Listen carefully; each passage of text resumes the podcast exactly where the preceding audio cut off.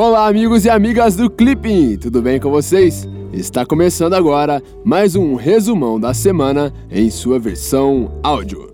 Se você é novo por aqui, deixa eu te explicar um pouquinho como que funciona. Toda semana você terá aqui todas as principais notícias do Brasil e do mundo em sua versão texto e também em sua versão áudio. Então é isso aí, sem mais enrolação, vamos para o resumão da semana.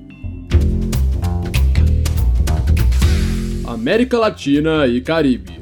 Na sexta-feira passada, os governos de Argentina, Brasil, Chile, Colômbia, Peru e Paraguai decidiram suspender a sua participação na União de Nações Sul-Americana, a Unasul. Segundo a notícia, a organização encontra-se paralisada há cerca de um ano e meio, de modo que os referidos países acreditam que o bloco se encontra à deriva. No domingo, foram realizadas eleições presidenciais no Paraguai que tiveram como resultado a vitória de Mário Abdo Benítez, do Partido Colorado. Segundo as notícias, Benítez recebeu cerca de 46,6% dos votos contra 42,7% de seu concorrente. Irã e questão nuclear.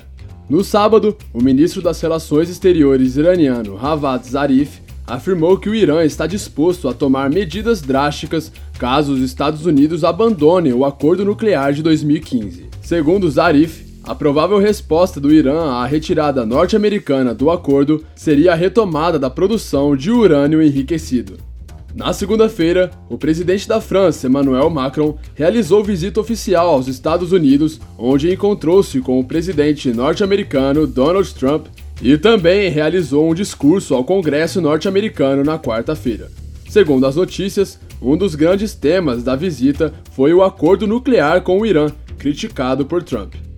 Ainda na quarta-feira, Macron afirmou que acredita que o acordo nuclear acabará por razões domésticas dos Estados Unidos, Ainda de acordo com as notícias, embora Macron defenda a manutenção do atual acordo, o presidente francês mostrou-se disposto a discutir um novo acordo que contemple o período após 2025, quando a maior parte das disposições deverá expirar.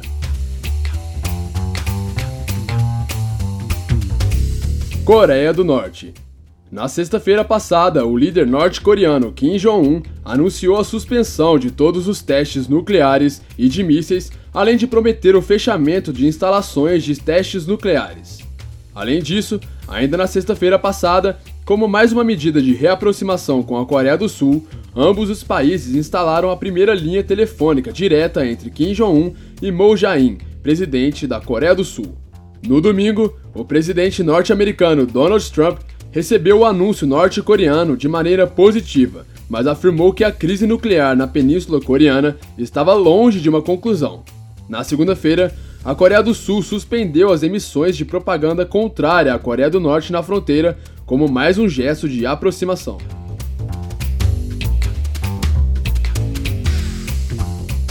Política externa brasileira. Na sexta-feira, o presidente do Chile, Sebastián Pinheira, realizou visita de Estado ao Brasil, onde encontrou-se com o presidente da República, Michel Temer. Segundo o Ministério das Relações Exteriores brasileiro, esta é a primeira viagem de Pinheira de seu segundo mandato, o que revela a grande vitalidade do relacionamento bilateral. Serão assinados atos de fortalecimento do relacionamento econômico bilateral, além do início das negociações de um acordo de livre comércio. E vale lembrar: as relações entre Brasil e Chile caracterizam-se pela intensidade e pelo dinamismo do intercâmbio comercial e empresarial. Brasil e Chile compartilham valores fundamentais como a promoção da democracia e a defesa dos direitos humanos. Os dois países também estão engajados no processo de aproximação entre Mercosul e Aliança do Pacífico. O Brasil é o primeiro destino dos investimentos chilenos no mundo, com estoque de 31 bilhões de dólares, e seu primeiro parceiro comercial na América do Sul. O Chile, por sua vez, é o segundo parceiro comercial do Brasil na região, com intercâmbio comercial da ordem de 8,5 bilhões de dólares em 2017.